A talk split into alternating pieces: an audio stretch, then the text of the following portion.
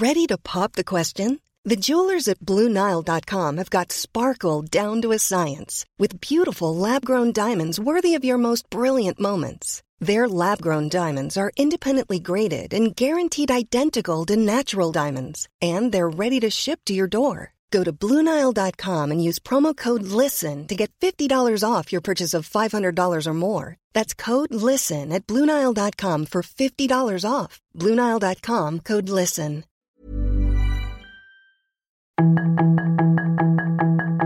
Tarde a tarde, lo que necesitas saber de forma ligera con un tono accesible. Solórzano, el referente informativo.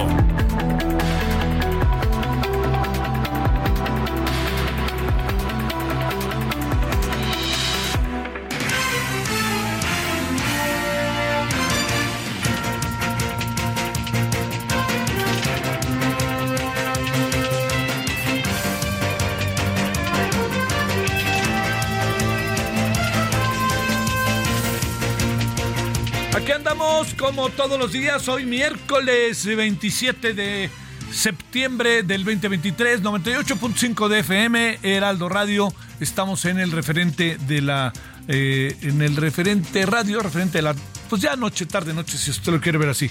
Bueno, yo le agradezco que nos acompañe como todos los días, en nombre de todas y todos quienes hacen posible la emisión, su servidor Javier Solórzano le desea que hasta ahora tengamos un padrísimo miércoles y que lo sigamos teniendo.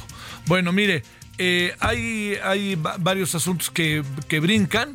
Eh, eh, mire, hay, hay un tema que, que tenemos que colocar de manera, de manera, eh, yo le diría, eh, de manera importante, de manera estratégica, de manera vehemente en la mesa, que es el tema de la seguridad.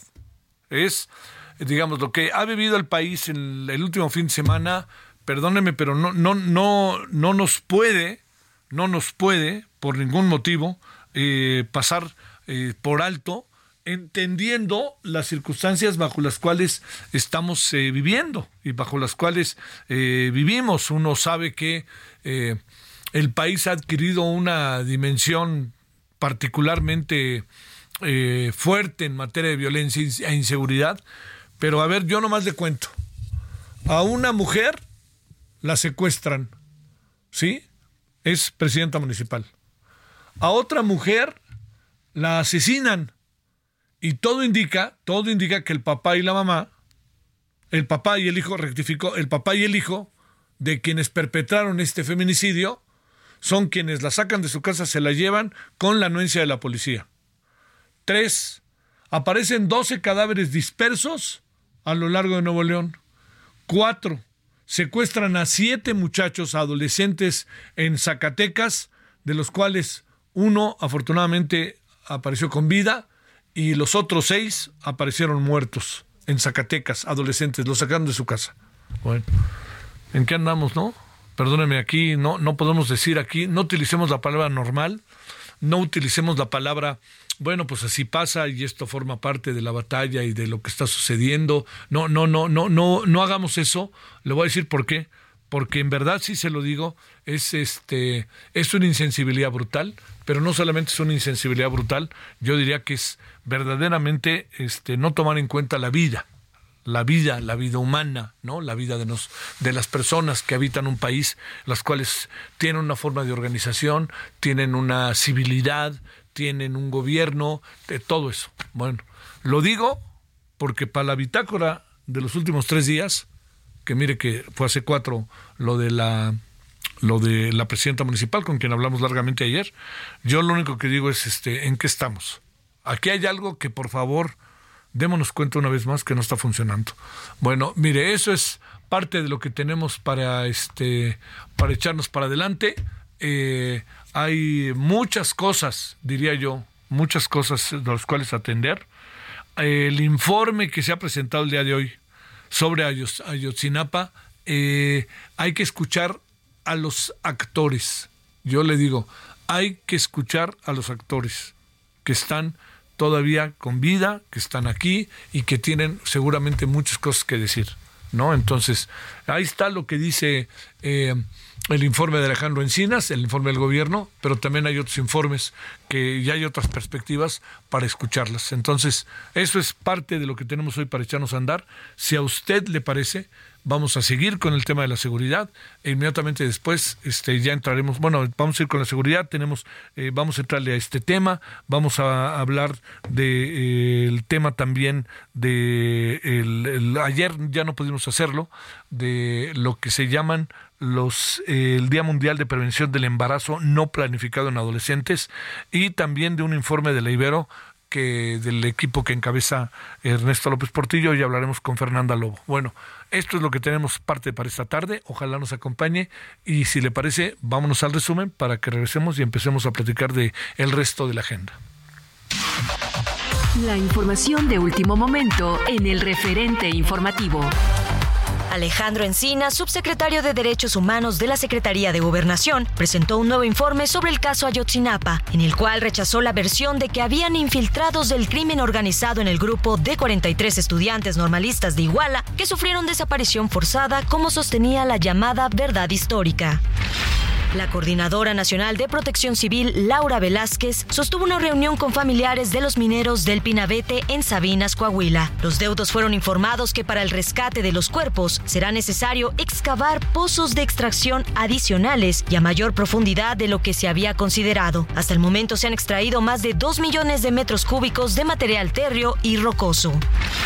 Movimiento Ciudadano tiene hasta el 5 de noviembre para definir si se suma a la alianza del Frente Amplio por México, integrada por el PAN, PRI y PRD. Así lo dio a conocer el líder nacional del PAN, Marco Cortés Mendoza, quien aseguró que aún están abiertos a dialogar con MC para conformar una alianza en las elecciones del 2024.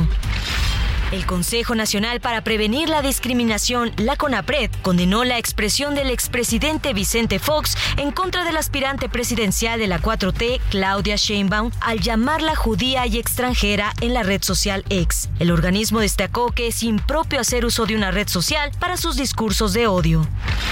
Un juez dictó prisión preventiva a Alejandro N. y a su padre César N. por delitos contra la salud luego de que el joven fuera detenido el domingo en posesión de droga y su padre arrestado al intentar evitar la aprehensión de su hijo, ambos implicados en el feminicidio de Montserrat Juárez Gómez, quien fue hallada en un departamento de la colonia Anáhuac en la alcaldía Miguel Hidalgo. Sin embargo, hasta el momento no se ha cumplimentado la orden de aprehensión por feminicidio. Antonio Pérez Garibay, actual diputado federal de Morena y papá del piloto mexicano Sergio Checo Pérez, anunció que oficialmente se ha registrado como aspirante para contender en las encuestas internas del Movimiento de Regeneración Nacional para buscar la gubernatura de Jalisco rumbo a las elecciones de México del 2024. Sus comentarios y opiniones son muy importantes. Escribe a Javier Solórzano en el WhatsApp 5574 50 26.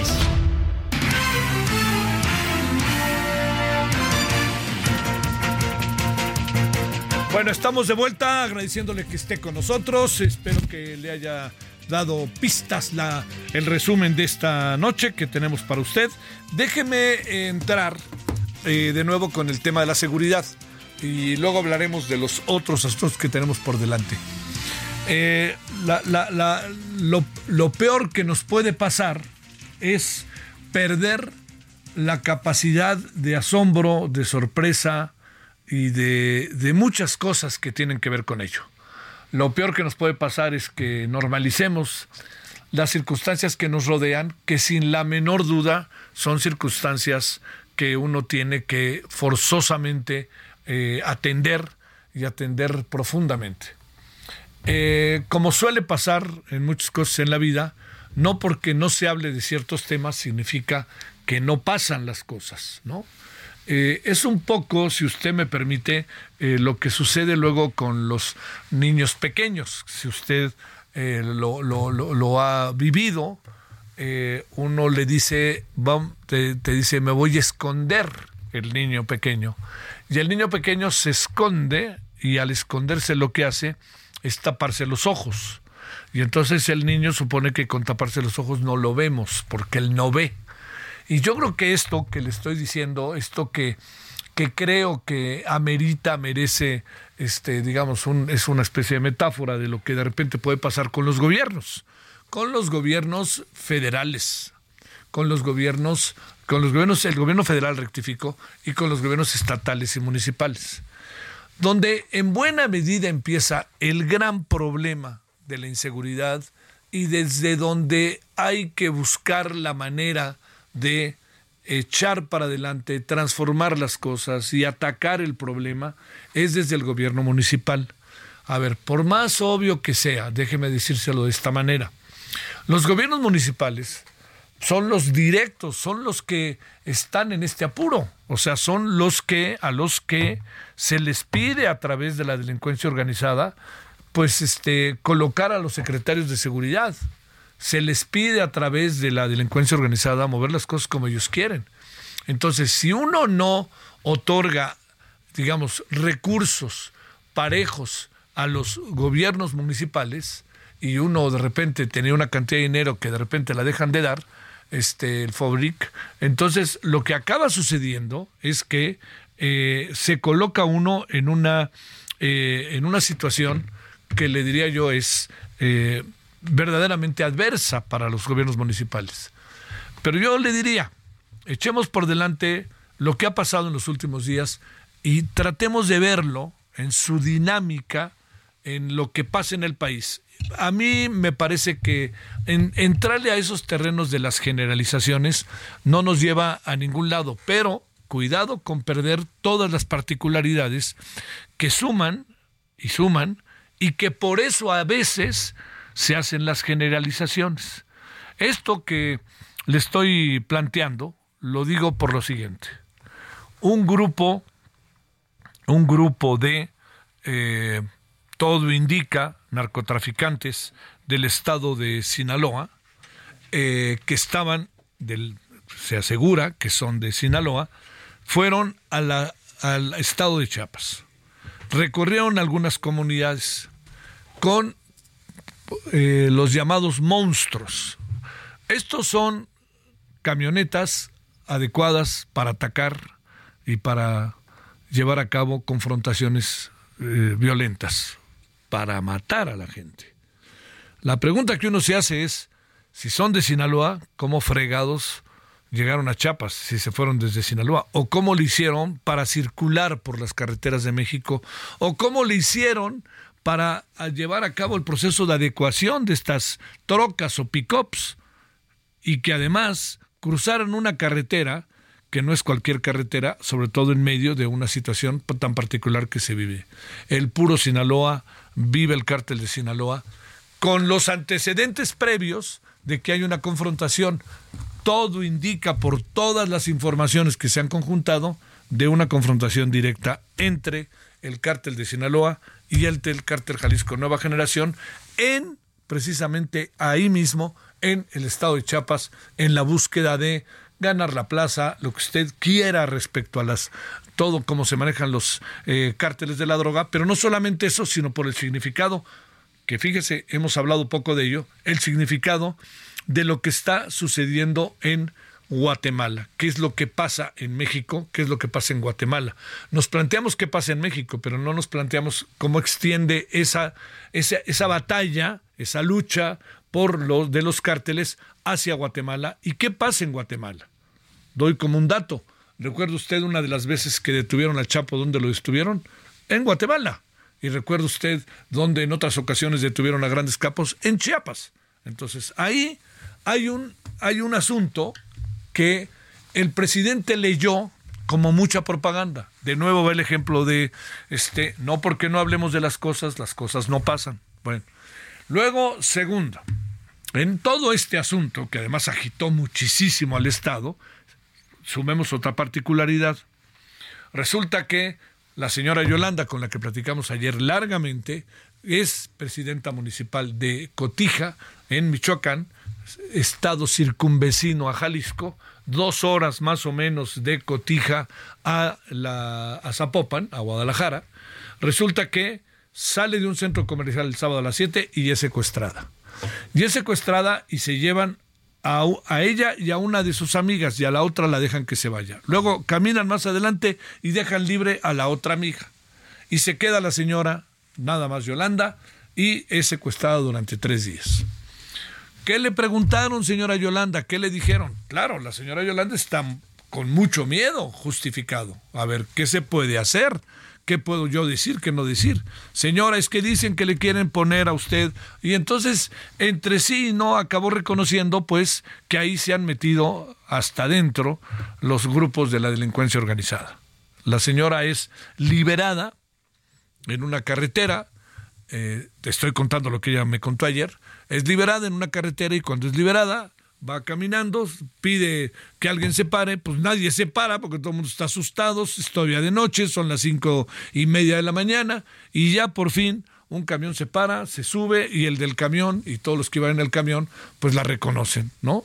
Pues le dicen, oiga, qué bueno que usted está aquí, feliz, llega a su casa, se echa sus tacos de queso cotija, pero no, el asunto es que ella dice, voy a pensar qué hacer, pero bien a bien no sabemos la razón precisa de su este, secuestro. Por fortuna está bien. Tercer asunto. Ahí donde el señor quiere ser candidato a la presidencia de Movimiento Ciudadano, el muy movido Samuel, primero que se encargue de su estado. Es que así son.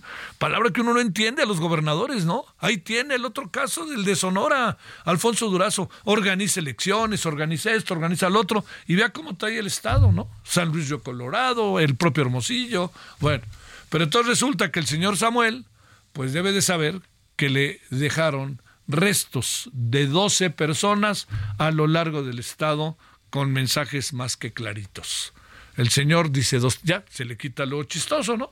Y entonces el gobernador, de estar hablando, de repente dice, ja, no, pues no, aquí no pasa nada, bueno, sí pasa, ya saben, ¿no? Como suele suceder. Y entonces, no, ya ven, ya está llegando el agua por el cuchillo, y ya aquí todas las cosas están bien, y además el Tigres le ganó al Monterrey 3-0, vaya usted a saber.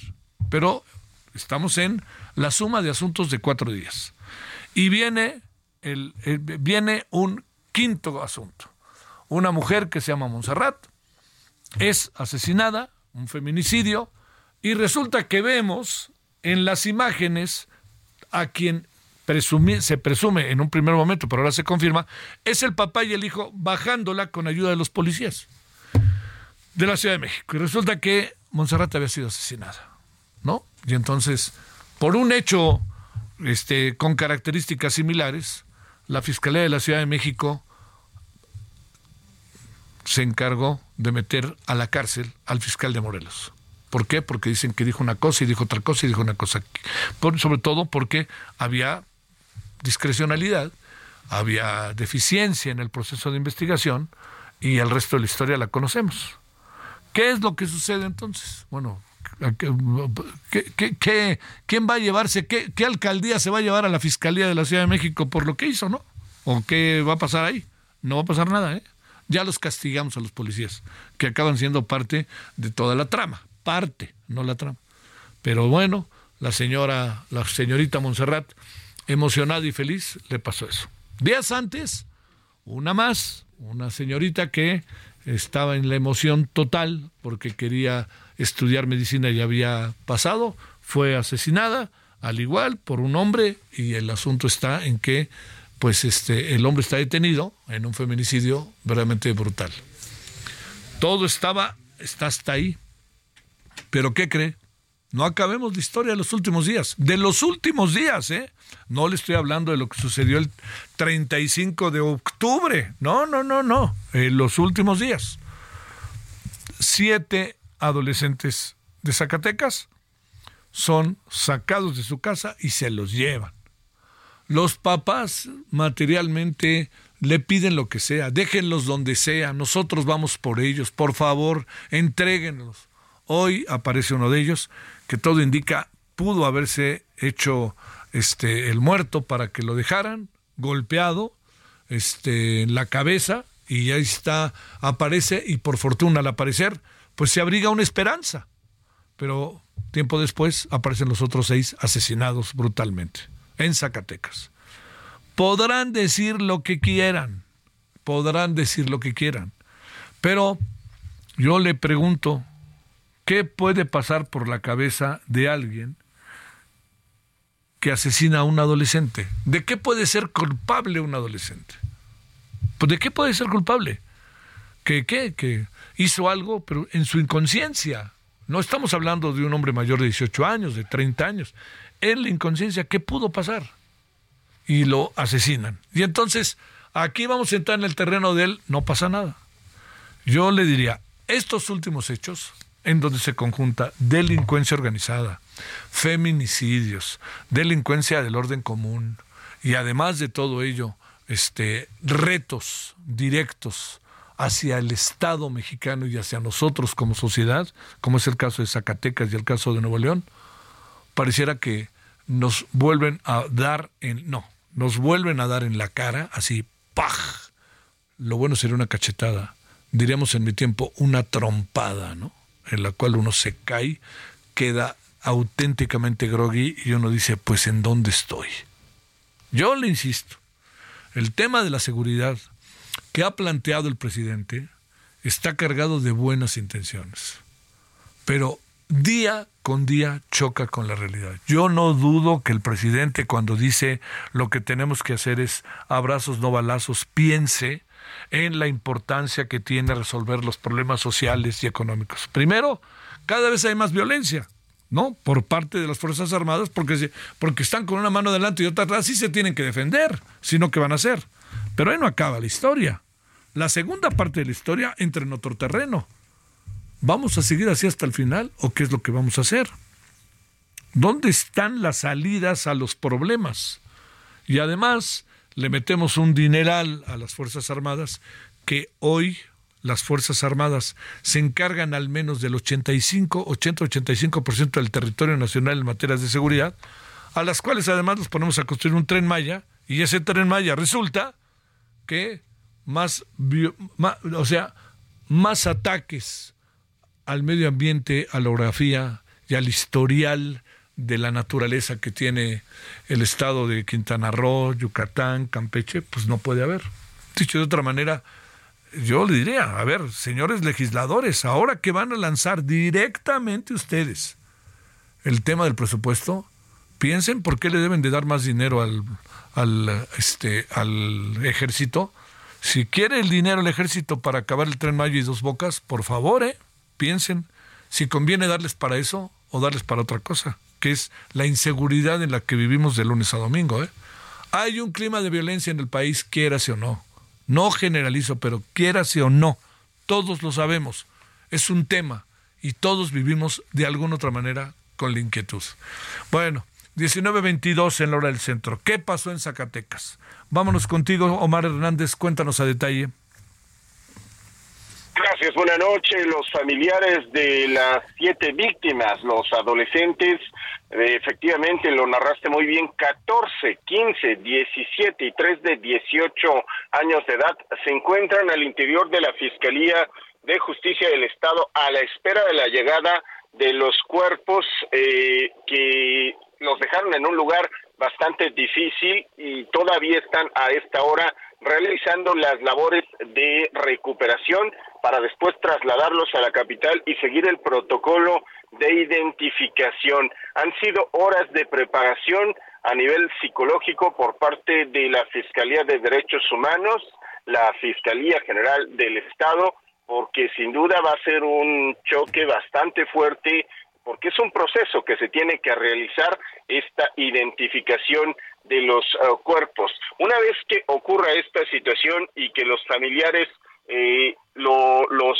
den como positivos, se procedería en determinado momento a la entrega de los cuerpos. En la comunidad de Malpaso ya se han habilitado algunas salas para la recepción y la velación de las víctimas que se las llevaron de un rancho donde estaban pernoctando el domingo y ahí ingresaron un comando delictivo y se los llevó. De esta manera, pues sí, el día de hoy se dio a conocer la localización de esta persona con vida que se encuentra ya reportada como estable y que está bajo el resguardo policíaco en el Hospital General y después la localización de seis personas que dicen por protocolo todavía no se pudiera decir de manera formal que son los jóvenes desaparecidos, pero quienes están en trabajo de campo aseguran desafortunadamente que así será. Es el reporte desde Zacatecas. Una más, mi querido Omar, una más. Bueno, sale.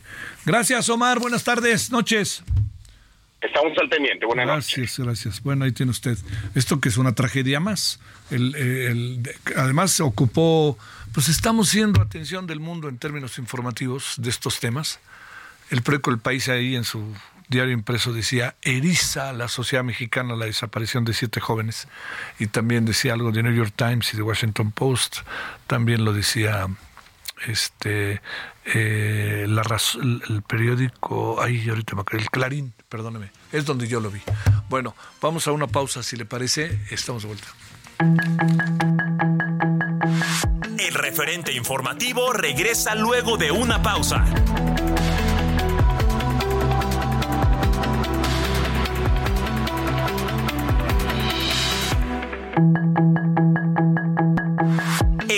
De regreso con el referente informativo.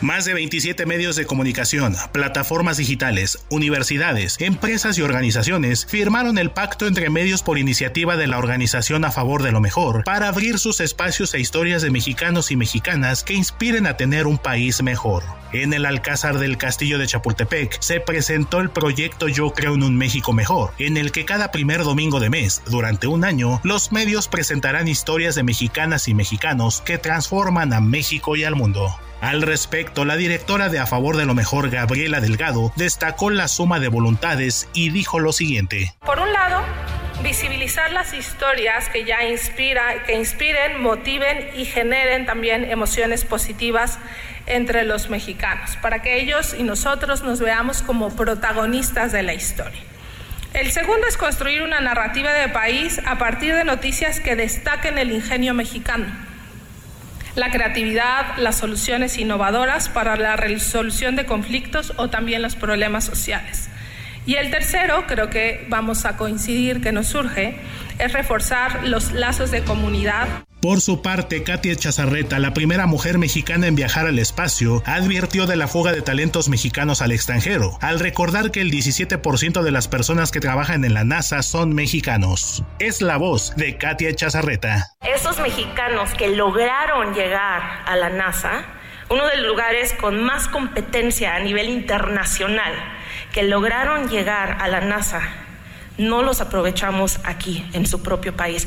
Pero ¿qué creen? Esos mismos mexicanos que están trabajando en otros países, en esta tecnología tan increíble, si les preguntas a cada uno de ellos, si tienes esta oportunidad en tu país, ¿te regresas? Me van a decir que sí. Katia Chazarreta también recordó que en el Senado se presentó una reforma constitucional espacial. La iniciativa explicó está esperando su votación para que faculte al Congreso y se regule en la materia.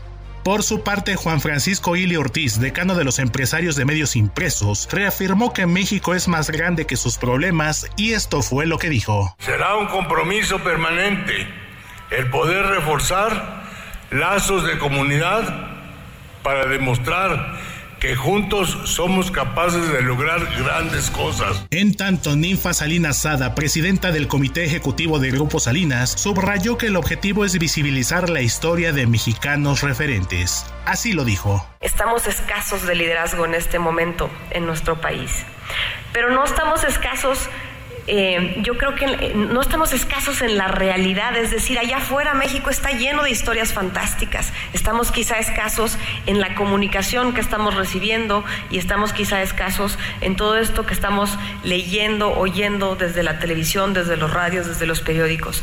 Por eso hoy estamos haciendo el compromiso. Cabe destacar que los representantes de los 27 medios firmaron el pacto compromiso, entre ellos Heraldo Media Group. Con información de Luis Pérez Cortad, Héctor Vieira, Heraldo Media Group. Solórzano, el referente informativo.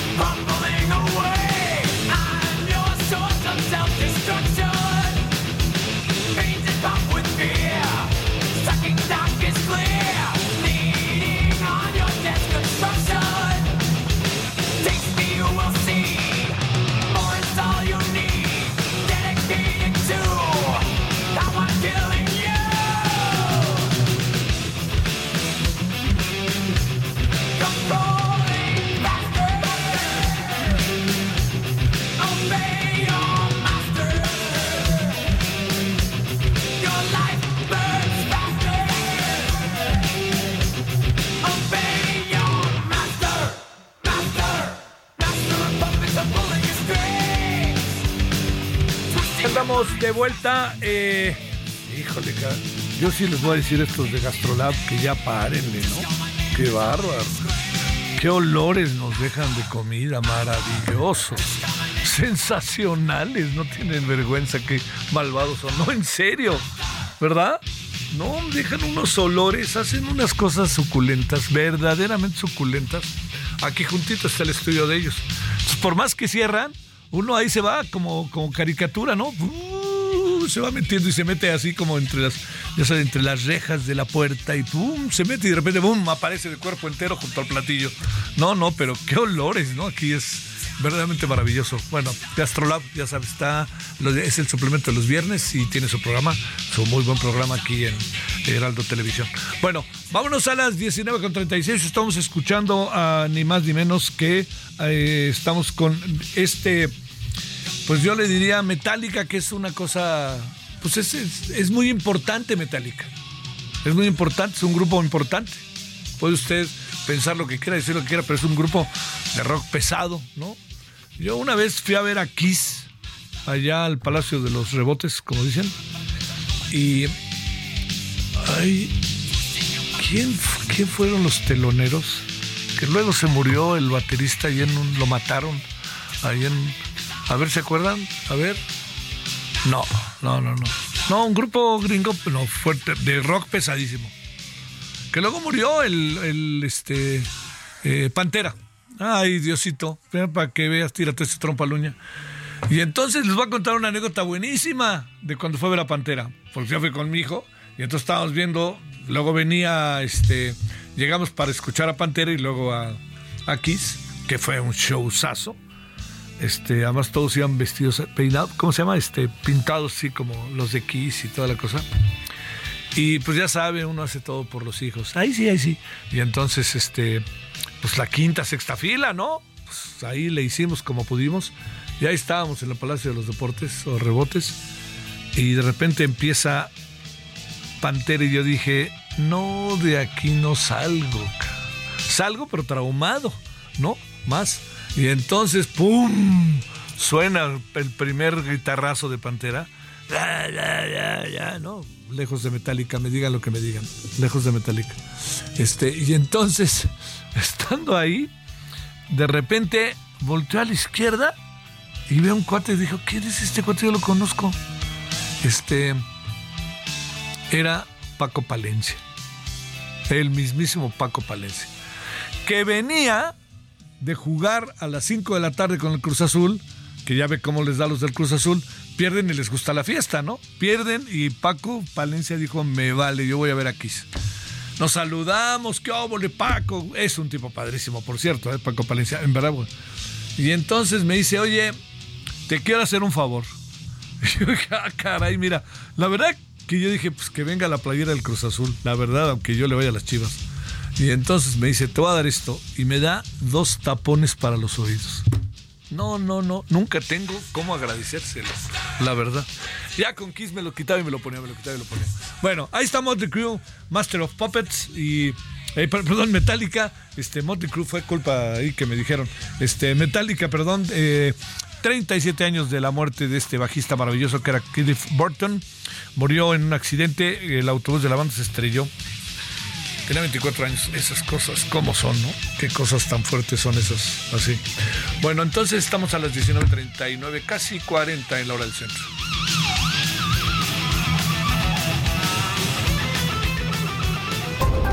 Solórzano, el referente informativo.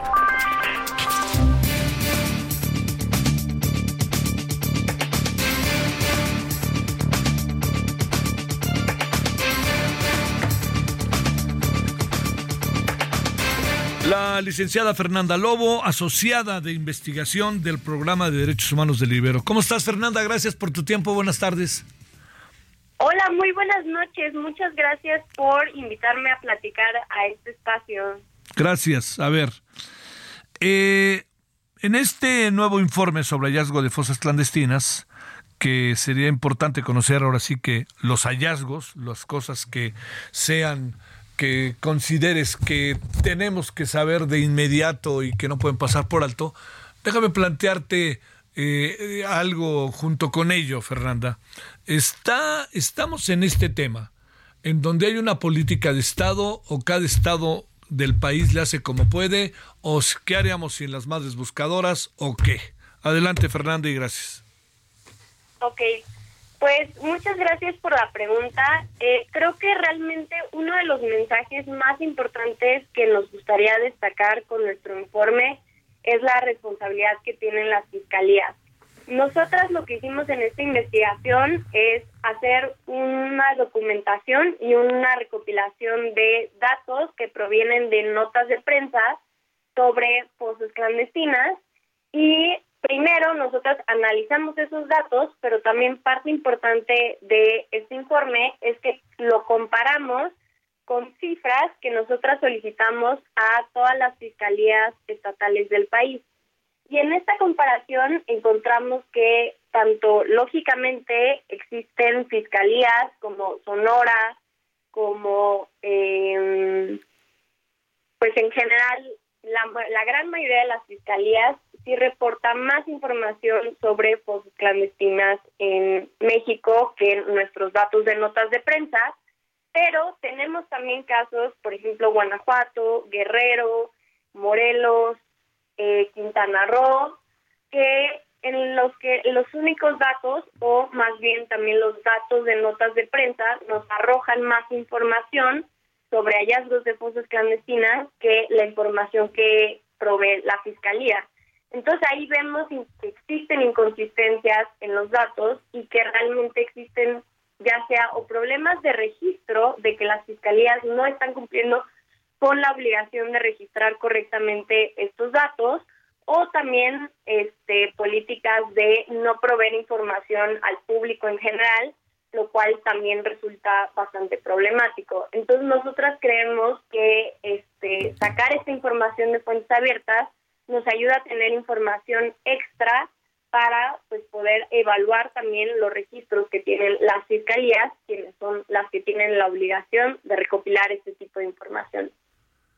Eh, ¿Qué hace? A ver, hay, hay eh, estas como diferentes instancias de gobierno, pero las organizaciones de la sociedad civil han terminado, Fernanda, por jugar un papel clave. A ver, esto cómo hacerlo y también no, no creo decir nada que no sea público y que se sepa, qué hacer ante la distancia, desprecio o negación que ha tenido el actual gobierno con las organizaciones de la sociedad civil y en este caso muy concreto de las madres buscadoras.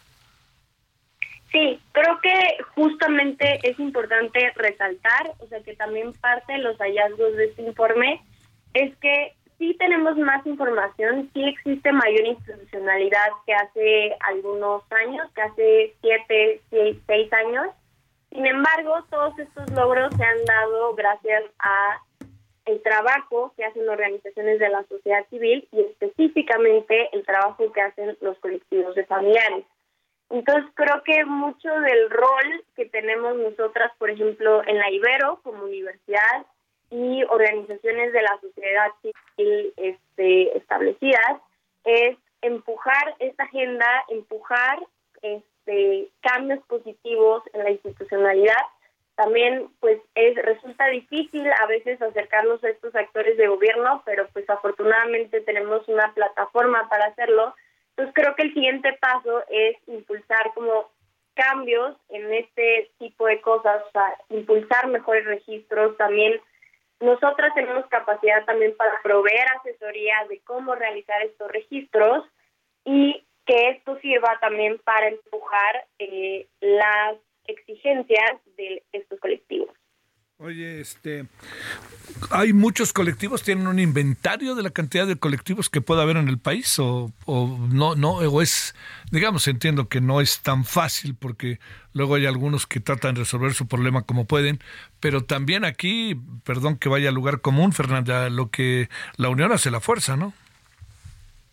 Sí, claro, realmente también mañana que vamos a presentar este informe invitamos a varios colectivos de distintas partes del país y justo lo que esperamos con este trabajo es que esto sea una puerta de entrada para trabajar más con colectivos y que para la próxima edición o para próximas investigaciones también podamos incluir eh, datos que tienen los colectivos que usualmente pues probablemente sean la fuente de información más certera que tenemos o más cercana a la realidad que existe. Entonces, pues también esperamos que esta sea una puerta de entrada para generar esas relaciones de confianza que se necesitan para trabajar con, con colectivos de personas víctimas, en este caso víctimas indirectas, y que nuestras investigaciones sean cada vez mejor. mejor. Oye, este, ¿dónde lo van a presentar mañana, Fernanda? Mañana lo vamos a presentar en la Ibero a las 11 de la mañana en el auditorio del CEAN y también vamos a tener transmisión en vivo a las 11 en la página de la Ibero por si eh, alguien de la audiencia quiere escucharlo. ¿Cuántas fosas clandestinas habrá descubierto en México en los últimos años? ¿Tienes una idea? Pues nosotras, a partir de datos de hallazgos de prensa, eh, registramos 1.134 fosas clandestinas de 2020 a 2022 que contienen 2.314 cuerpos de personas. Y en el caso de datos de fosas de, digo, datos de fiscalías encontramos 1.735 fosas clandestinas que contienen 2.003 cuerpos de personas. Qué locura, ¿no? Qué cosa. Oye, y además el tema, decíamos al inicio hoy, si hacemos un recuento, Fernanda, de los últimos cuatro o cinco días, otra vez nos metimos en una situación, o sea, ya, ya a veces no hay necesidad de ir a, a las fosas clandestinas, ¿no? Ya los dejan ahí como en Nuevo León 12 cadáveres, ¿no? Claro, desafortunadamente también estos datos crecen día con día, pero pues nosotros tratamos de eh, documentarlos y posiblemente también para inicios del siguiente año tener una actualización de los datos correspondientes a 2023. Bueno, sale. Pues entonces mañana a las 11 de la mañana ya en Libero, en Santa Fe, estará presentándose este informe que también pasará por este vía internet, ¿no? Vía streaming. Sí, sí, también, en la página de la Ibero. Gracias, Fernanda Lobo. Muy buenas tardes. Hasta luego, muchas gracias. Hasta luego. Bueno, buenas noches, ¿verdad? Diríamos ya.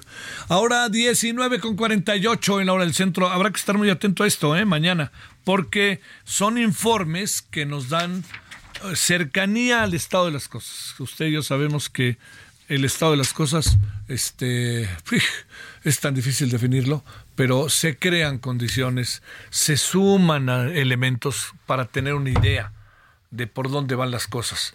Eh, si hubiera una mayor cohesión entre las organizaciones de la sociedad civil los gobiernos, los estatales y los federales. En algunos casos los hay, ¿eh? en algunos casos los gobiernos estatales los hay, pero con el gobierno federal, hijo, estaríamos ahorita, se lo digo como en una, en una situación, incluso estaría siendo un elemento que pudiera frenar muchos de los hechos de violencia porque habría una estarían todo el mundo ayudándose unos a otros, ¿no? Esa es la verdad, pero híjole, no sé, no no no veo por dónde. Bueno, 19:20 19:49 en la hora del centro. Solórzano, el referente informativo.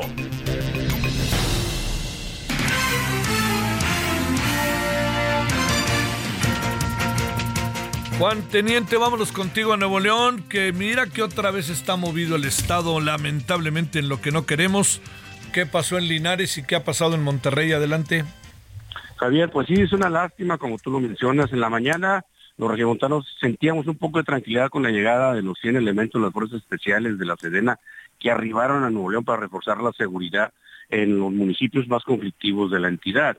Todo esto iba muy bien, pero por la tarde elementos de Fuerza Civil combatieron el crimen organizado en las zonas rurales, como doctor eh, González, eh, eh, General Bravo, Terán, Gualahuises, Linares, en estos dos municipios de la zona sur del estado. Ahí hubo un enfrentamiento donde abatieron a cinco delincuentes y recuperaron algunas armas, pero al presentarse, al presentarse esto, pues hubo como eh, si estuviéramos en Reynosa, como estuviéramos en, Nuevo Laredo, quema de camiones, bloqueos, este, para evitar que las fuerzas eh, del orden de Nuevo León, pues atraparan a los, a los demás integrantes de la delincuencia organizada que se dieron a la fuga al vecino estado de Tamaulipas.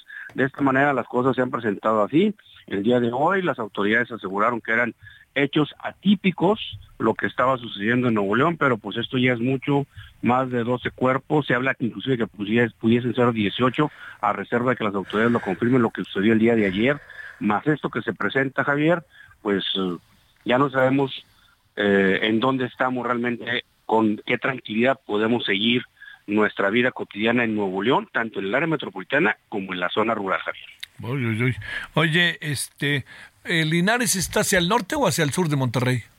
Está hacia el sur oriente, sur oriente. Rumbo a, su, rumbo a Tampico, para que te hacia abajo. a Ciudad Victoria, sí, exactamente, hacia Ciudad Victoria, Tamaulipas, de aquí de, Monterrey, eh, harás unas tres horas máximo, sí, unas máximo tres horas dependiendo del tráfico eh, de los trailers, que son los que viajan hacia aquel lado por la carretera nacional aproximadamente. Igual a es un municipio pequeño que está dentro de Linares, entonces esa parte de ahí y colinda con la carretera nacional que va rumbo a Victoria, más o menos es la distancia. Los otros municipios pues también están a una hora, dos horas, lo que es este eh, Cerralbo, lo que es um, General Bravo, donde estuvieron los otros enfrentamientos, donde Fuerza Civil, así como decimos en el argot, en el argot polisaco, se la fletó y se aventó el tiro. Qué bárbaro. Bueno, sale Juan, te mando un gran saludo.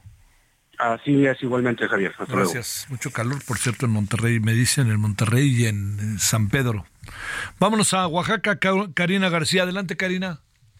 Gracias, Javier. Pues informarte que en un hecho lamentable, policías municipales de Ocotlán de Morelos, del Valle Central de Oaxaca, atropellaron a un perro al cual, déjame comentarte, pues desafortunadamente le pasaron dos veces la unidad de motor sobre su cuerpo hasta dejarlo sin vida. El hecho causó indignación entre quienes fueron testigos y es que el caso se registró la noche de este martes 25 de septiembre en las calles céntricas de este municipio, en donde el uniformado que conducía el vehículo arrolló al canino mientras que otro de sus compañeros fungía como espectador. Sin embargo, y al parecer con intención, el uniformado nuevamente pasa la unidad sobre la cabeza del perro hasta matarlo de acuerdo a un video que fue compartido en redes sociales, pues después de este hecho, los policías quienes eh, iban a bordo de la patrulla A0018, pues se fueron del lugar sin mayor indignación, Javier, y pues bueno, ese tema llegó hasta el Congreso del Estado, en donde los diputados exigieron pues que pase ya la ley de protección animal. Javier es el reporte. O sea, el asunto Karina, no fue un atropellamiento que puede ser involuntario, sino fue un atropellamiento y un reatropellamiento, para decirlo claro. Así es, Javier, pareciera en el video que así se muestra. Lo atropellan y le vuelven a pasar la unidad, pero ahora sobre la cabeza del perro. No, no, no, no, no, pues digo, espérame, pues no, no, no, no hay, no hay necesidad, este, bueno, este, es que sí, ¿eh? Ahí de repente, ¿cómo son estos asuntos, no, Karina? Y luego pues ahora cámaras en todos lados y hay de aquel que se atreva, ¿no? Así es, Javier, y pues lamentablemente no es el único suceso. Recordemos que en Soledad Etla la semana pasada también un sujeto arrastró a un perro eh, pues detrás de su moto hasta causarle también ah, sí, sí, lo recuerdo, lo recuerdo. Karina, te mando un saludo, muy buenas noches. Buenas noches, Javier. Bueno, vamos a una pausa, la pausa a las 8 de la noche en la hora del centro. Pues mire, vamos a hablar de, otros temas que por ahí traemos, ¿no? Uno de ellos tiene que ver con que ha llegado a México un software que se llama IOT, creado por la empresa israelí Web Technologies. ¿Para qué cree que es? Auténtico ciberespionaje. Hablaremos de ello. Pausa. El referente informativo regresa luego de una pausa.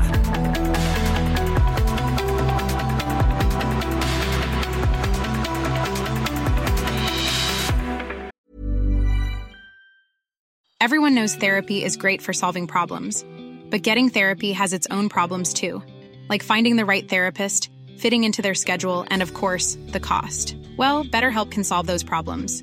It's totally online and built around your schedule. It's surprisingly affordable too. Connect with a credentialed therapist by phone, video, or online chat, all from the comfort of your home. Visit betterhelp.com to learn more and save 10% on your first month. That's BetterHelp H E L P.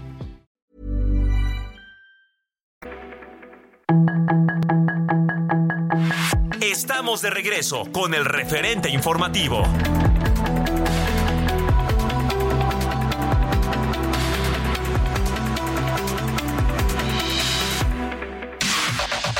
La información de último momento en el referente informativo. Sujetos armados, presuntos integrantes del crimen organizado, instalaron bloqueos sobre la carretera nacional en la zona sur de Nuevo León en dirección de Linares. De acuerdo con reportes, este hecho se registró tras un enfrentamiento con la Fuerza Civil y la supuesta detención de un presunto líder criminal en el municipio Doctor Arroyo. Al participar en el encuentro México 5G, Inversión, Inclusión e Innovación para la Transformación Digital, que se realiza en Ciudad de México, la gobernadora de Quintana Roo, Mara Lezama, destacó que está en el diálogo de la tecnología 5G en el país. Resaltó lo dinámico del Estado, la implementación de la digitalización y la conectividad para llegar a la justicia social en todas las regiones, a la par del crecimiento y desarrollo. Asimismo, dijo que su gobierno será el primer facilitador para tener un crecimiento inclusivo mayor que se refleje en destinos más competitivos, más empleos, más salarios, más recursos para las familias quintanarroenses.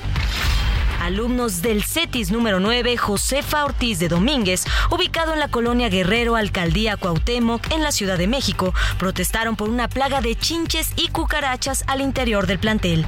Los estudiantes denuncian malas condiciones en el plantel escolar, a pesar de que pagan una cuota mensual por la fumigación. El Frente Frío número 4 avanza hacia México, lo que traerá vientos fuertes y temperaturas mínimas de hasta 0 grados en al menos 12 estados durante los siguientes días, de acuerdo con el Servicio Meteorológico Nacional.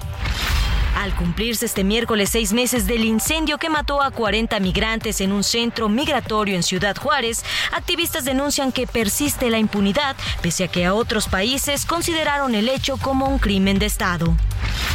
El gobierno de México requiere ampliar su inversión para considerar al litio como un mineral rentable, pues el presupuesto propuesto para este objetivo en 2024 es insuficiente. Así lo consideró José Jaime Gutiérrez, presidente de la Cámara Minera de México.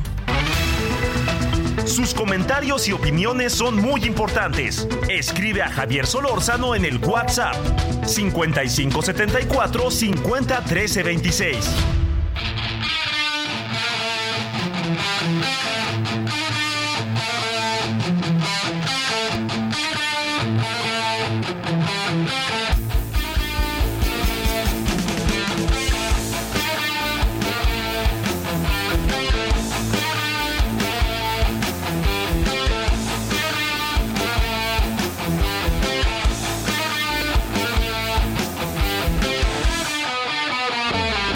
Ahí seguimos con Metallica, así nos hemos puesto esta tarde eh, y seguimos recordando a Chris Porton que murió en un accidente en el autobús de la banda en la edad de, a la edad de 24 años. Estaba chavo, estaba chavo el chavo, ¿no? Este, 24 años. Y estamos escuchando Sick and Destroy. Sí, ¿no? Ahí sí, enloquece y este, destrucción, todo bueno, así un poco era metálica y no lo digo lo digo como en una definición musical de las letras muy padre. Lo musical, pues ahí entiendo que da muchas vueltas, ¿no? Bueno, vámonos a las 20 con 4 en la hora del centro.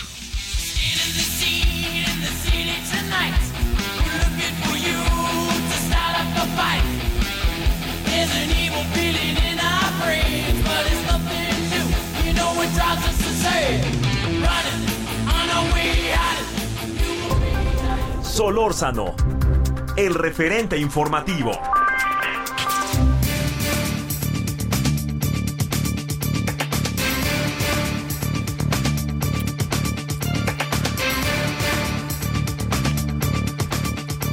Tema de focos rojos que se junta con este día, porque este día se, eh, es un día en que se, se pone por delante, diría yo, ¿no? No sé si la palabra exacta se celebra o se, se, busca tener, tomar la mayor de las conciencias, es el Día Mundial de Prevención del Embarazo No planificado en adolescentes. Fíjese, ¿no? No planificado. ¿Qué quiere decir? Que, este, bueno, todas estas variantes, mejor hablemos con quien le sabe, que es la doctora Mercedes del Pilar Álvarez Goris. Doctora Mercedes, gracias que estás con nosotros. ¿Cómo te ha ido? Muy buenas noches. Hola, buenas noches. Muchísimas gracias por invitarme a hablar de este tema tan importante, sobre todo porque en México tenemos el deshonroso primer lugar de embarazo adolescente. Wow. Oye, Día Mundial de Prevención del Embarazo no planificado. ¿A poco también está planificado? Así es. eh, adelante. seguramente todos recordamos, ah, o, la mayoría de los radioescuchas recuerdan estos eh, comerciales de la familia pequeña vive mejor. Y esto iba encaminado precisamente a que las parejas, las mujeres, eh, y, y, en general los mexicanos y mexicanas pudiéramos decidir cuántos hijos tener y cuándo tenerlos. Actualmente se estima que más de la mitad de los embarazos son no planificados, quiere decir que muchas veces son un accidente. Ahora hay que diferenciar entre lo que es el embarazo no planeado y lo que es el embarazo no deseado. De este 50% de embarazos que no se planificaron, que llegaron de pilón, que llegaron sin que estuviéramos esperando que llegara el, el embarazo, el 30% van a caer en la categoría de un embarazo no deseado y son los que aumentan las tasas de interrupción legal del embarazo y, o de interrupción voluntaria del embarazo. A ver, este, ¿y qué, a ver, qué, pasa, qué pasa el día de hoy? Y te diría, ¿cuáles son, Mercedes, doctora, esos, esos datos, esas cifras, que entiendo que hay, no es un dato, es una cifra, es un número, son personas antes que nada, pero que debe de llamarnos la atención. Pues nos tiene que llamar la atención que 77 de cada mil adolescentes tienen un embarazo no planeado. Y esta edad de adolescente va desde niñas de 10 años hasta ya adultas de 19. ¿Por qué? Porque todavía a los 18, 19 años, aunque eres mayor de edad, fisiológicamente no estás lo suficientemente maduro como para tener un embarazo. Entonces, eh, ¿por qué es alarmante la cifra? Porque te, decía que somos el primer lugar de embarazo eh, adolescente, lo que impacta negativamente también en sector salud, en costos en atención del embarazo. Estos embarazos que son no planeados llegan tardíamente a los controles prenatales.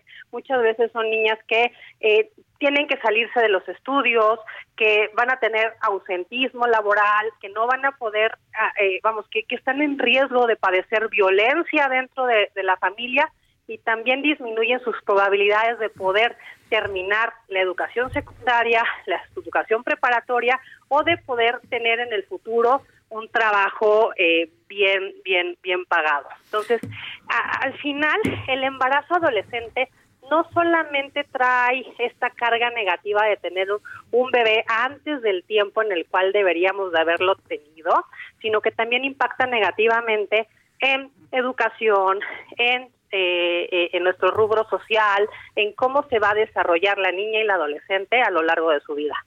Este, eh, estos embarazos no deseados parten de relaciones de abuso, una gran parte de ellos, o parten de lo que corresponde a consensuadas en la inconsciencia de la edad.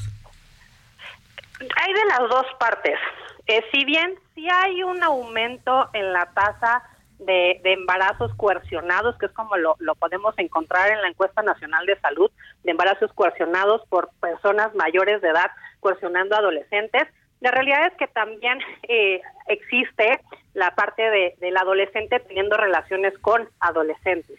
Entonces, eh, ¿cómo podemos incidir en esto con la educación? Muchas veces en México satanizamos la educación sexual y reproductiva. No queremos hablarles de, de cómo se hacen los bebés, de cómo se puede evitar un embarazo, de cómo evitar infecciones de transmisión sexual en los adolescentes, porque creemos que al hablar abiertamente de la sexualidad estamos incitando a los menores a que tengan relaciones sexuales. Y al contrario, un adolescente que recibe una educación sexual y reproductiva de manera adecuada es un adolescente que puede, uno, identificar si está siendo sujeto de violencia sexual, dos, puede manifestar y verbalizar este abuso con, con, con, un padre, con un tutor, con un maestro, y tres, si es un adolescente que ha decidido iniciar su vida sexual, normalmente o la retrasan para estar más preparados, porque ya le quitan este misticismo y este morbo de, de qué será el tener relaciones sexuales, y cuando deciden iniciar su vida sexual, lo hacen de manera preparada, es decir, con un eh, anticonceptivo adecuado, reciben asesoría de un profesional y de esta manera se ponen, eh, vamos, en un lugar seguro. Eh, en las encuestas nacionales hemos visto que la edad promedio en la que el adolescente decide ejercer su sexualidad es a los 16 años y el adolescente que compra su primer anticonceptivo lo hace a los 21. Quiere decir que hay muchos adolescentes que se están aventurando a tener relaciones sexuales y no están utilizando un método anticonceptivo. Y ahora, los que utilizan un método anticonceptivo muchas veces utilizan el método anticonceptivo que no es el más efectivo. El anticonceptivo más utilizado por los adolescentes es el condón. El condón es un excelente método anticonceptivo para evitar infecciones de transmisión sexual, pero no tanto para evitar un embarazo no planeado. Por eso, uno de los conceptos importantes que nos tenemos que llevar es el de doble barrera. Doble barrera no significa ponerse doble condón, significa utilizar un condón, ya sea masculino o femenino, para evitar infecciones de transmisión sexual y adicional utilizar un método anticonceptivo altamente efectivo. Los métodos anticonceptivos más efectivos para los adolescentes y para el público en general son los anticonceptivos reversibles de acción prolongada, DIU de cobre, DIU hormonal o implante subdérmico. Estos anticonceptivos llegan a tener una efectividad del 99.8% de efectividad. Son reversibles, no causan infertilidad, casi no tienen efectos secundarios, pero necesitan que un profesional de la salud se los coloque. ya, ya, a ver, está padrísimo eso, porque caray, tiene que estar en todos lados. Y además, cada quien hace de su vida lo que quiere, pero hay que saberlo hacer. Eh, a ver, eh, es este. Hay una cosa ahí, doctora Mercedes, eh, que te planteo. Eh, la pastilla del día después no, no tiene algún, algún alto, tiene alto nivel de efectividad. Eh, deberíamos de hacérselas saber, hacérselo saber a los jóvenes. Entiendo que dicen, bueno, ya mañana me echo la pastilla, a lo mejor se me olvida, en fin, pero al fin y al cabo te pregunto esto como algo en el avance de la ciencia en materia de producción que eh, juega un papel y que muchas mujeres lo, lo llevan a cabo, entiendo que con mayor edad y con mayor conocimiento de su sexualidad y de su aparato reproductor. Claro, la pastilla de emergencia es un anticonceptivo que nos ha ayudado mucho a disminuir las tasas de embarazo no planeado. Y es esto, como lo dice su nombre, un anticonceptivo de emergencia. La pastilla de emergencia casi no tiene contraindicaciones, prácticamente lo puede utilizar cualquier persona, no importa la edad, no importa la paridad, no importa si tiene algún antecedente patológico, o sea, alguna enfermedad. Y eh, lo, es muchísimo más efectivo conforme más cerca de la relación sexual se tome. Esta pastilla anticonceptiva se toman dos tabletas que viene ya la, la, prescripción tal cual. Eh, la, pastilla trae dos pastillitas que se pueden tomar una cada eh, 12 horas o las dos pastillas juntas y la efectividad va. Si se toma eh, antes de las primeras 24 horas después de la relación sexual de riesgo, tiene un 94% de efectividad.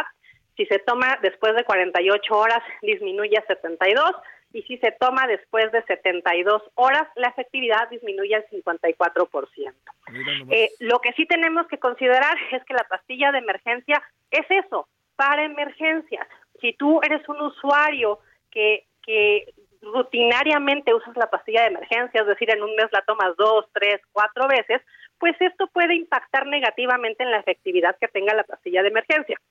Si tú necesitas utilizar muy seguido la pastilla de emergencia, lo ideal sería que acudieras con un profesional de la salud o a estas clínicas amigables, de servicios amigables del adolescente de planificación familiar, para que te oferten un método anticonceptivo más efectivo. Porque gamas hay muchas. Tenemos anticonceptivos de corta duración como pastillas, eh, anillos, parches, inyecciones o los de larga duración, los DIUs hormonales, los DIUs de cobre, los implantes subdérmicos.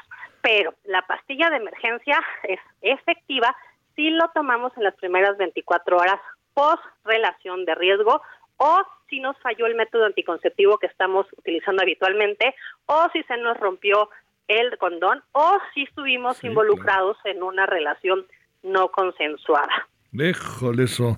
Hay, eh, En estos casos de embarazo hay alto nivel de relaciones no consensuadas, a pesar, digo, este, bueno, no consensuadas, abuso sexual, etcétera, etcétera. Exacto. A ver, ahí.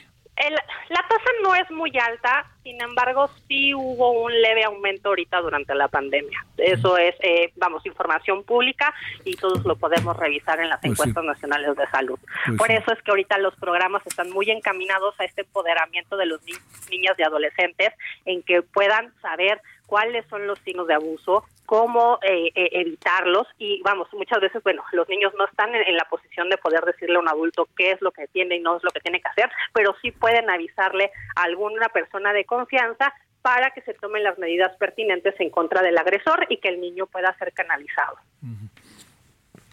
Es un asunto que pasa por las niñas, las adolescentes.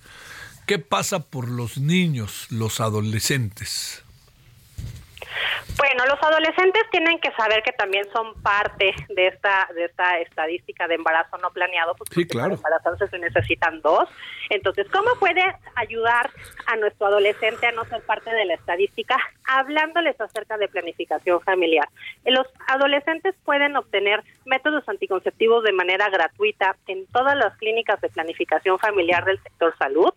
Estas no necesitan ser derechohabientes, no necesitan ir con un adulto y no necesitan, eh, vamos, el permiso de alguien para poder ejercer su sexualidad de manera responsable.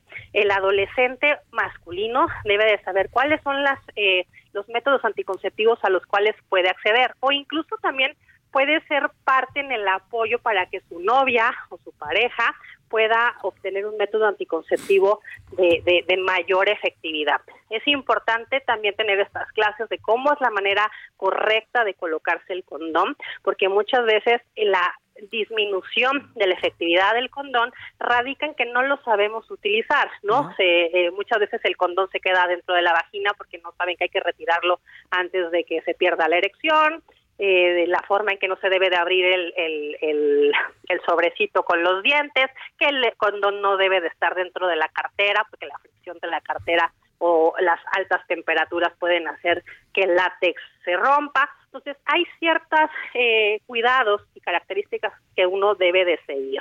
También es importante que niñas, niños, adolescentes, hombres y mujeres sepan acerca de los mitos acerca de la salud sexual y de los anticonceptivos. El que sepan que sí te puedes embarazar desde la primera relación sexual, de que no porque eh, tengas relaciones de pie no te vas a embarazar, que es importante saber que hay infecciones de transmisión sexual que solamente pueden ser prevenidas con el uso adecuado del preservativo y que los métodos anticonceptivos actuales ni causan cáncer ni causan infertilidad, ni van a agravar ninguna condición de salud. Siempre para evitar que tengas alguna complicación y que obtengas el método anticonceptivo que sea ideal para ti, lo ideal es que acudas con un profesional de la salud certificado, que puede ser una enfermera o puede ser un ginecólogo o puede ser cualquier clínica de planificación familiar. De nuevo, no necesitas ir con un adulto, no necesitas un permiso especial de tus papás y tampoco necesitas ser derechohabiente, ya que este es un programa que se ofrece de manera gratuita para toda la población. Oye, este doctora, a ver, en medio de todas estas eh, cuestiones, eh, diga, eh, toda esta idea de la virginidad antes del hasta el matrimonio, cosas así, supongo que habrán pasado a segundo plano. Es, ¿Tenemos una idea de a qué edad inician de manera consensuada los niños, las niñas, adolescentes, ellas y ellos, es, las primeras relaciones sexuales? Sí, en México iniciamos a tener relaciones entre los 15 y los 16 años de edad. El, anteriormente yo supongo que era más alto, ¿no? Pues la verdad es que en las últimas encuestas de salud no ha habido una variación importante en la edad. Eh, tenemos dos encuestas que hizo la Secretaría de Salud, una es del 2018, otra es del 2021, y la variación es de dos años y medio. La realidad es que eh, es el parámetro en el que se mueve y que no es muy diferente a lo que sucede a nivel mundial, porque muchas veces creemos que el problema del embarazo adolescente o del embarazo no planeado es porque, no sé, porque México es tercermundista o porque es un tema como, como cultural o que si tuviéramos más recursos no habría embarazo adolescente. Y no, la realidad es que el embarazo no planeado es un problema global. O sea, este problema está aquí como está en Dinamarca.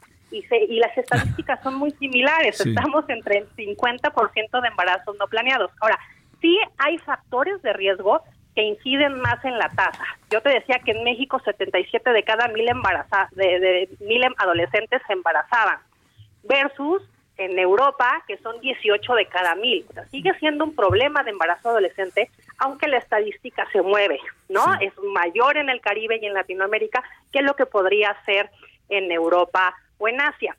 ¿Qué otra cosa puede incidir? También eh, el, grado de estudios. Se ha visto que ante menor grado de estudios, pues están en mayor riesgo de tener un embarazo no planeado, que tienen menos acceso a los servicios de salud, o que incluso hay mayor reincidencia de embarazos eh, adolescentes. O sea, es normal o es más común observar en zonas rurales eh, niñas, adolescentes que son madres por dos o tres veces, a diferencia de las zonas urbanas en las cuales la adolescente tiene a lo mejor solamente un embarazo.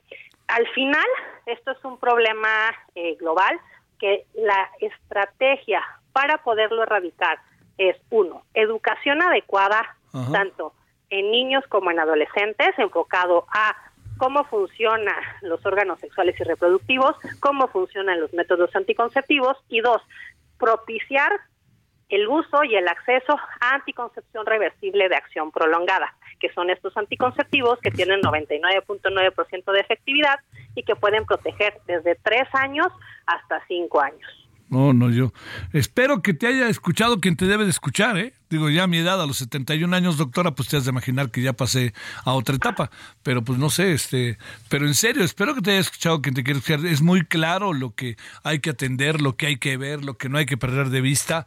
Cada quien hace de su sexualidad lo que quiera, pero hay que tener mucho cuidado.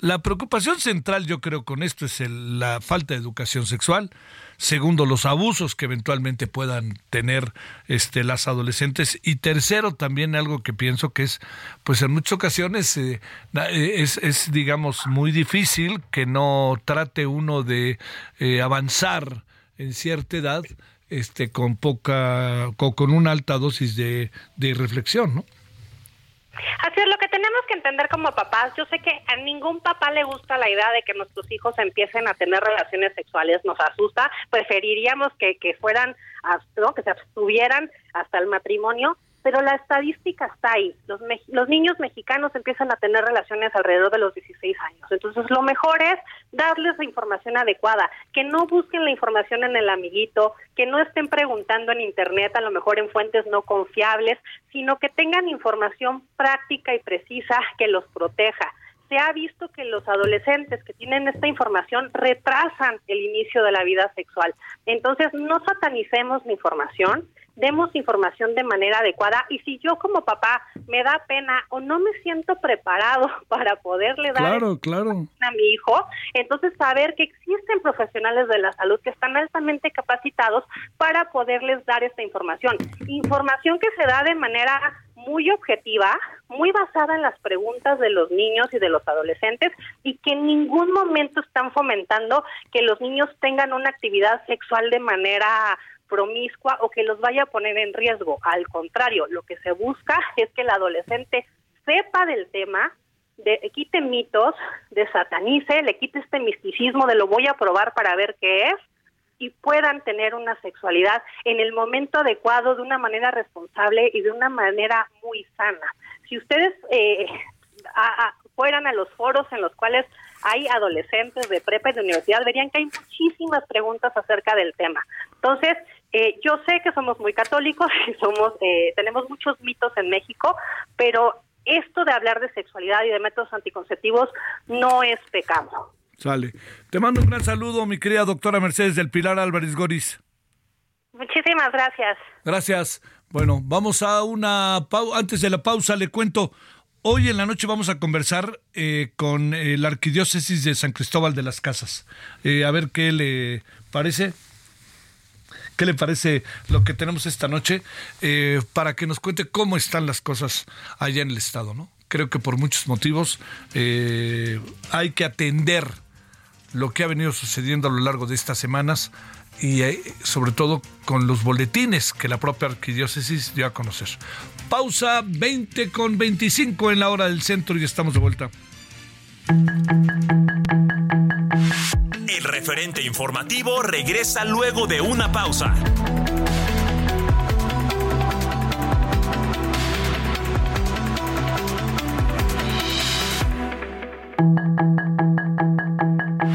Estamos de regreso con el referente informativo.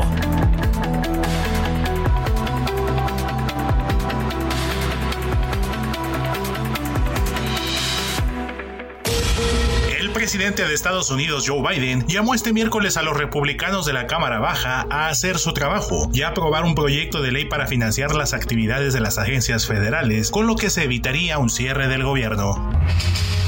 Al menos 20 personas han sido detenidas en Filadelfia por su presunta participación en la ola de saqueos que se registró este miércoles en dicha ciudad, en protesta por la decisión de una jueza local que se desistió de presentar cargos contra un policía que mató a tiros a un conductor. El senador demócrata de origen cubano Bob Menéndez se declaró este miércoles no culpable ante el Tribunal de Distrito Sur de Manhattan de los cargos de soborno, extorsión y fraude de los que le acusó la Fiscalía de Estados Unidos el pasado viernes. La portavoz del Ministerio de Exteriores de Rusia, María Zarajova, acusó a las fuerzas ucranianas de atacar el pasado 22 de septiembre su flota en el Mar Negro, gracias a la estrecha coordinación de las agencias de inteligencia de Estados Unidos, Reino Unido y la OTAN.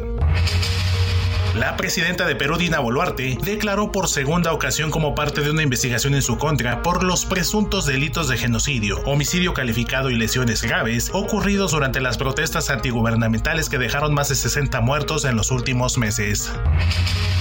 Cerca de 14.000 indígenas de todos los puntos de Colombia marcharon por las calles de Bogotá este miércoles a los que se sumaron sindicalistas, trabajadores y estudiantes para apoyar las reformas del gobierno de Gustavo Petro y para pedir más acción ante la escalada de violencia contra sus pueblos.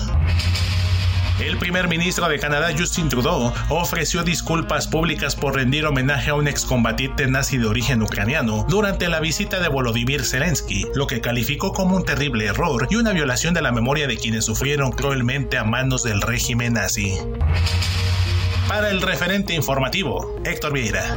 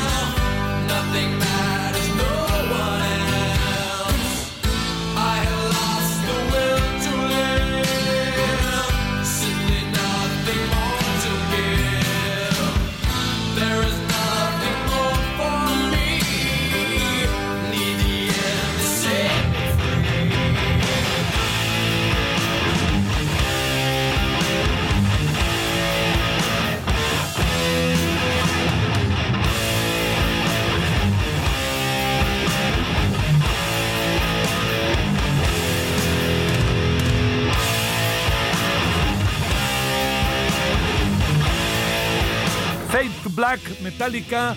Hoy estamos con los metálicos. A ver qué le parece en día miércoles. Fíjese que no fue fin de semana, ¿eh? El fin de semana fue en miércoles.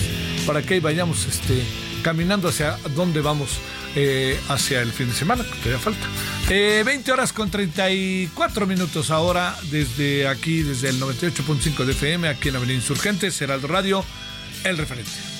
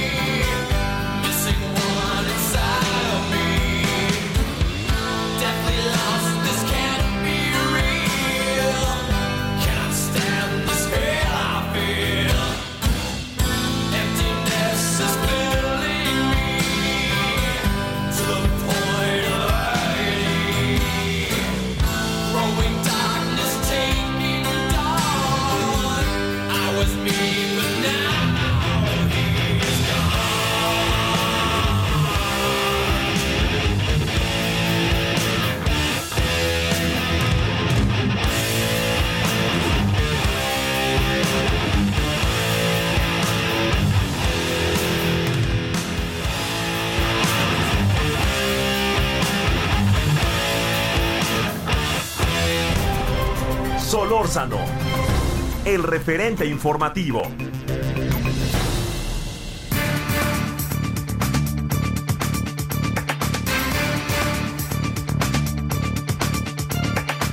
Bueno, ya sabe que en esto del hackeo, de los ciberataques y del el ciberespionaje, pues la historia nunca termina, ¿no?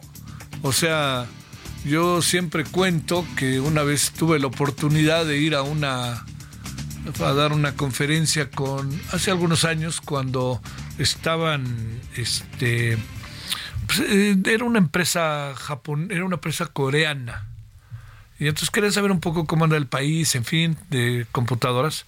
Y me acuerdo que, les dije, este, oiga, este, ya saliendo había una exposición que era bárbara de, de este, perdón, de eh, computadoras. Y de repente, pues le digo a un señor que me le acerco, le digo, oiga, señor, ¿cómo está? A ver, esto es lo último, sí. Y le digo, a ver, ¿qué sería lo último de lo último? Me dice, ¿tiene tiempo? y espéreme 10 minutos.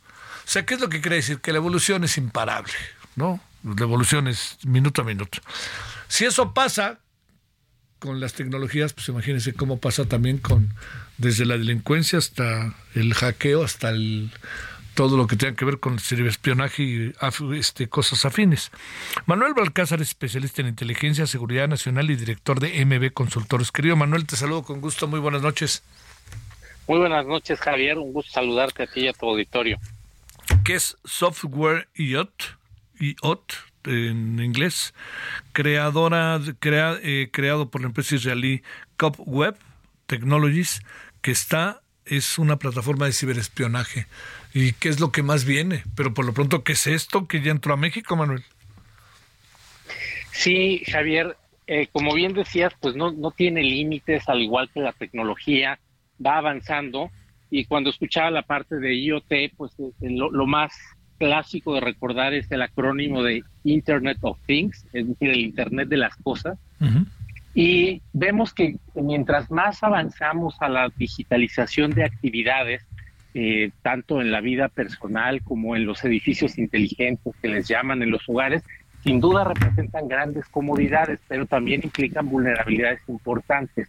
Entonces, este tipo de, softwares lo que buscan es pues justamente tomar el control de eh, las cosas que están programadas con, eh, con tecnología de, comunicación vía Internet, ya sea para robar la información, que es toda esta parte de metadatos, y poder tener una semblanza de los patrones de comportamiento y de consumo de los usuarios, que es muy importante, sobre todo si se trata como de de identificar cuáles son eh, las personas que habitan en un domicilio, la clase de alimentos, el estado de salud, por una parte, viene vinculado pues a todos los dispositivos también que los ciudadanos usamos diario, desde el teléfono celular, los relojes inteligentes, audífonos y toda esta parte donde pues estamos comunicados este, de manera inalámbrica, ¿no?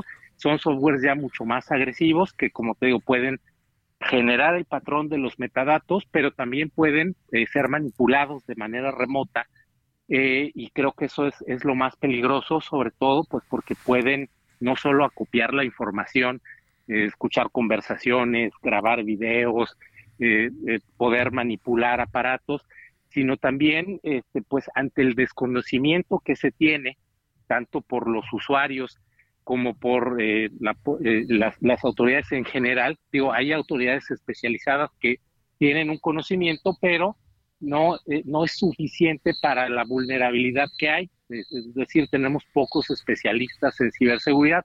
Hay en México, se siguen formando, pero como, como bien comentabas, pues la, la delincuencia avanza y esto abre grandes vulnerabilidades. Cuando tenemos, por ejemplo, un vehículo inteligente, eh, pues también este vehículo genera información, genera hábitos, digo, una práctica muy, muy común que platico, pues registra los lugares donde vamos los usuarios, el vehículo. Y si no hay la precaución, y esto no tiene que ver con, con espionaje, simplemente no hay la precaución de borrar los datos, tú dejas tu auto en un ballet parking y el, y el que tenga acceso a tu auto puede saber dónde vives. Ese tipo de, de cosas de riesgo por falta de conocimiento especializado es a lo que nos estamos enfrentando. Y si esto lo pones en una plataforma digital de un software fabricado en Israel, que es esto IoT que está empezando a saberse, pues entonces está exponenciado mucho más porque se puede hacer de manera remota y pueden tomar el control de, muchas cosas y por supuesto eh, de otro tipo de, industrias, eh, sobre todo que está muy de moda la industria 4.0, que es la tecnologización de toda la producción y no hablemos de las instalaciones estratégicas. Y me viene a la mente un caso que ocurrió en Estados Unidos con los ductos coloniales o Colonial Pipeline, como se conoció, que surten de combustible toda la costa este de Estados Unidos y pues fueron hackeados y fueron obligados a pagar un rescate de 6 millones de dólares, que posteriormente se recuperó una parte, pero bueno, pues eh, el, riesgo de colapso del sistema eh, de, combustible y energía en la costa este de Estados Unidos fue muy grave. De ese nivel es el asunto y eh, de ese nivel también es la urgencia de legislar, de empezar a tener elementos, pues para poder avisar a la población en general, a los usuarios comunes y corrientes, de los riesgos que implica eh, tener como toda la digitalización sin la debida protección. Esto es muy importante, digo, tampoco se trata de decir, oye, pues yo no vuelvo a usar un teléfono celular o no vuelvo a usar una computadora. Exacto.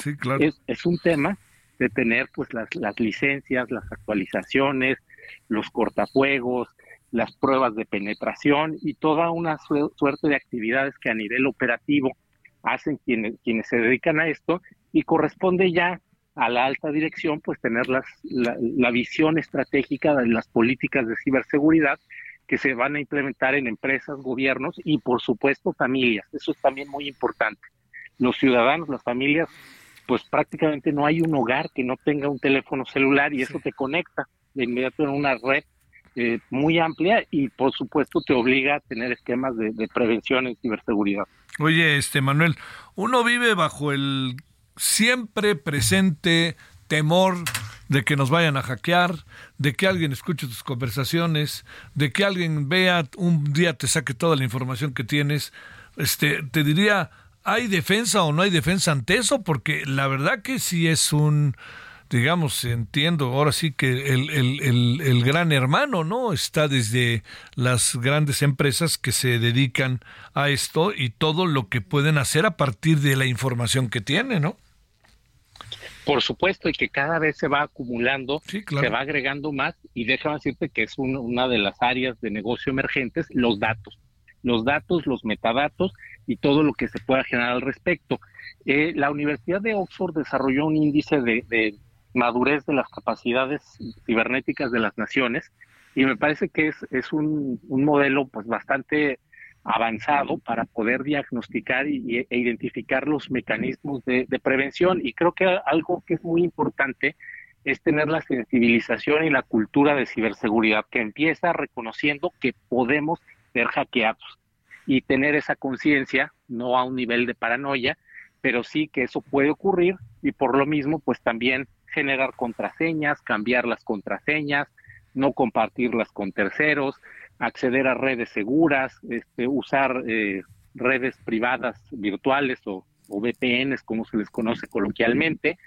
Y con este tipo de medidas podemos, pues dijéramos que ponerla un poquito más difícil para los ciberdelincuentes que, siempre están presentes y protegernos. Y por supuesto, las cosas más sensibles, la información que nos pueda vulnerar más, que genere un, daño mayor de llegarse a saber, pues tiene que tener más medidas de seguridad.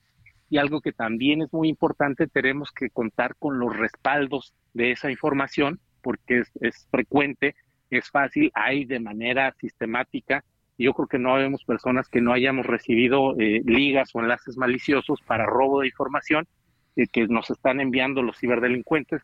Bueno, y ni siquiera lo hacen ellos, lo automatizan a través de, de bots y eso hace, bueno, pues que podamos ser vulnerables, pero te digo, todo lo que nos implique como mayor criticidad, pues hay que, hay que resguardarlo, hay que protegerlo y eh, también entendiendo que es difícil que haya como secretos, simplemente tenemos que ver el tiempo que le implicaría a un hacker este, vulnerar cierta información y cuánto va a ganar, no solo en términos económicos, también en términos ideológicos, también en términos políticos. Y aquí vemos pues que, que mucho de las relaciones internacionales empieza a dar también ya en términos de ciberseguridad.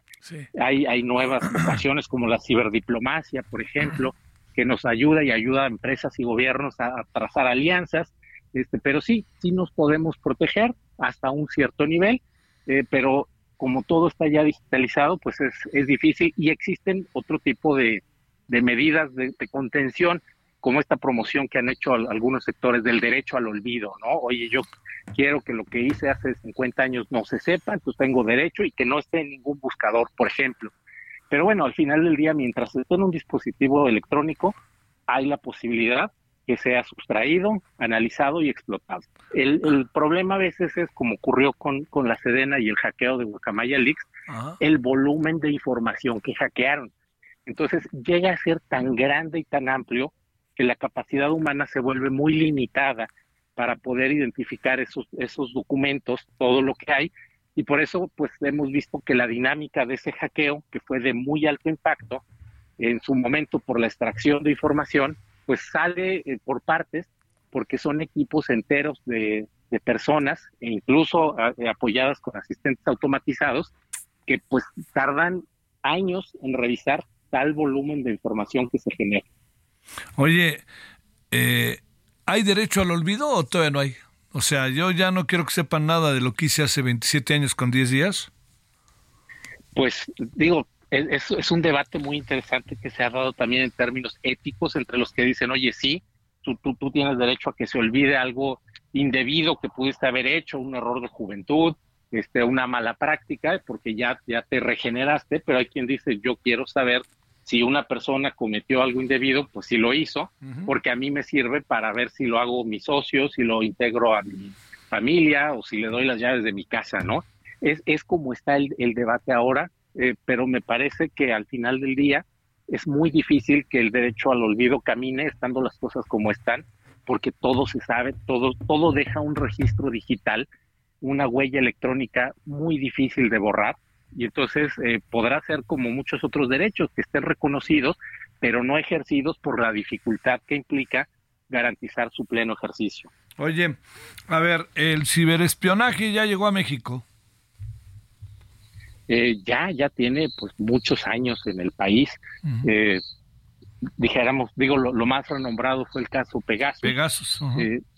que llegó de la mano del gobierno. Pero bueno, este, ya, ya hay otros antecedentes donde se han tenido este, casos de hackers pues que están buscando eh, acopiar información ¿no? del sector privado, de academias. Entonces sí, ya, ya es una realidad que cada vez empieza a ser más abierta, más pública y está pues este digamos que asediando cualquier actitud y lo que antes era una intervención de, de, una línea telefónica convencional con la digitalización pues ya se vuelve eh, un, caso donde no solo se intervienen el tema de voz, se intervienen los datos, se intervienen las imágenes, se intervienen los videos y se intervienen otro tipo de, de, mensajes, esto que te decía de los metadatos, que es muy importante, este, porque empiezan a, sistematizarse. Y digo, esto viene más o menos desde 1980, sacaron un, programa en Estados Unidos, Ben y Linda Hamilton, que se llamaba el Promise.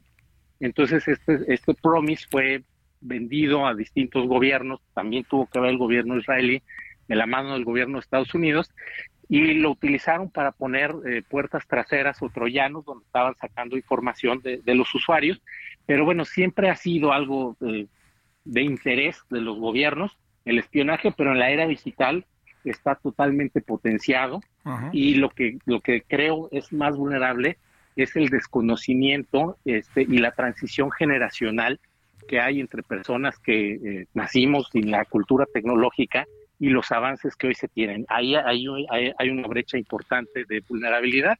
Eh, ya los nativos digitales este, y otro tipo de, perfiles que nacieron mucho más de la mano con la tecnología, pues pueden protegerse, pero eh, también son, son expuestos a, pues a todo lo que estamos viendo, como las noticias falsas, el, el, hackeo de la mente, le han llamado algunos también, con tendencias como lo que vimos con Cambridge Analytica en el caso del Brexit y la elección de Donald Trump del 2016, donde es otra otra rama de la ciberseguridad que va un poco de la mano con, con el espionaje y el acopio de información como tal, que es una parte del, del tema de inteligencia, pero ya la explotación puede ser también potenciada porque se tienen perfiles mucho más precisos de los usuarios o como se ha dicho el, el micro-targeting o los microobjetivos en términos de anunciantes. Cuando estaban de moda los chips de radiofrecuencia, hace 15 años se decía que ese era el, el, espionaje.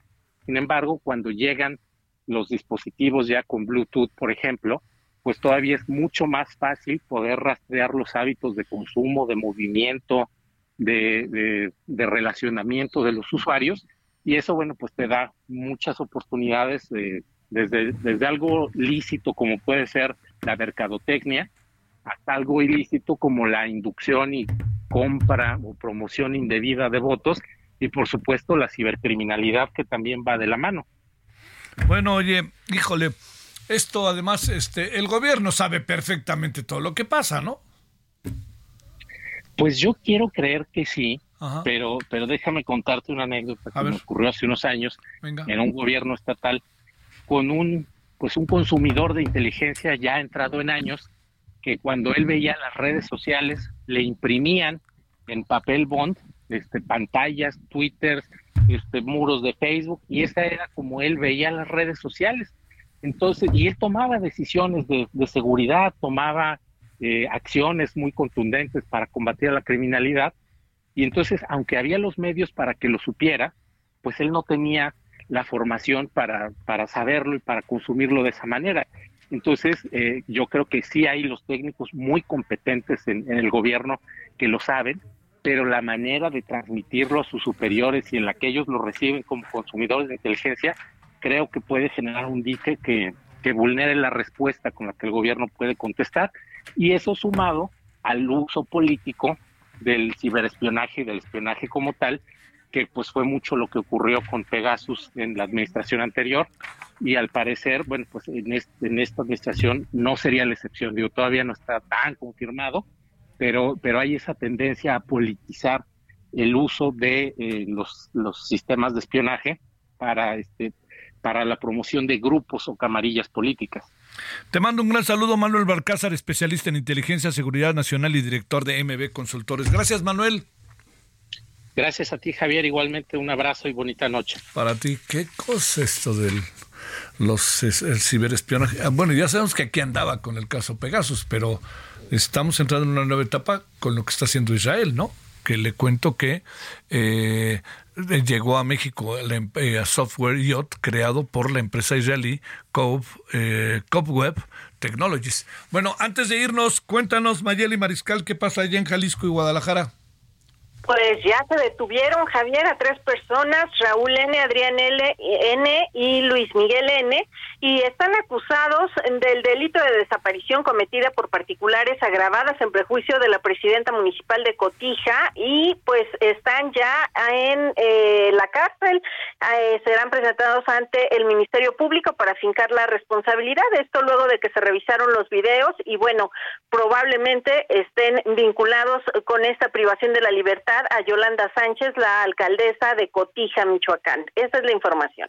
Eh, uno se pregunta muy bien breve, ¿sabemos el móvil o algo parecido? Porque ayer que hablamos con la presidenta municipal no nos dijo todo del todo, como dicen. Pues la Fiscalía del Estado de Jalisco no ha dado a conocer mayor información, ni siquiera las líneas de investigación que se siguen, Javier. Uh -huh. Lo que significa que pues no no sabemos mucho, aunque la presidenta municipal nos habló de situaciones que se estaban viviendo ahí, ¿no? Pero creo que mucho más no podríamos este por ahora saber, pienso yo, o bueno. Ahí lo dejamos, mi querida Mayeli, ¿cómo va la noche allá en Guadalajara? ¿Calurosa? Muy bien, con bastante calorcito, así es que pues a ver si por la noche llueve, por la noche madrugada. Sí, que ya ves que así pasa, bueno, salen. Oye, ya viene la FIL, ¿eh? Así es, ya los esperamos por acá también. Sí. Eh, cada año tenemos un estante de Aldo Media Group, así es que pues por ahí los esperamos. Todavía falta, pero ahí viene. Sale, gracias Mayeli. Claro. Buenas noches para todos. Oiga, bueno, vamos aquí junto ahí a este a el Heraldo Televisión 98, eh, gracias que estamos en el 98.5 de FM, vamos al canal 8 de televisión abierta, el Heraldo eh, este Media Group, estamos en el referente de la noche. Algunos asuntos de los que tratamos aquí, Chiapas, vamos a hablar con la arquidiócesis de San Cristóbal y, por ahí a lo mejor tenemos una entrevista, estamos tratando de acabar, ver si el tiempo del entrevistado da. Pero bueno, en nombre de todas y todos, servidor Javier Solórzano le invita a que siga con nosotros en la tele. Hasta aquí Solórzano, el referente informativo.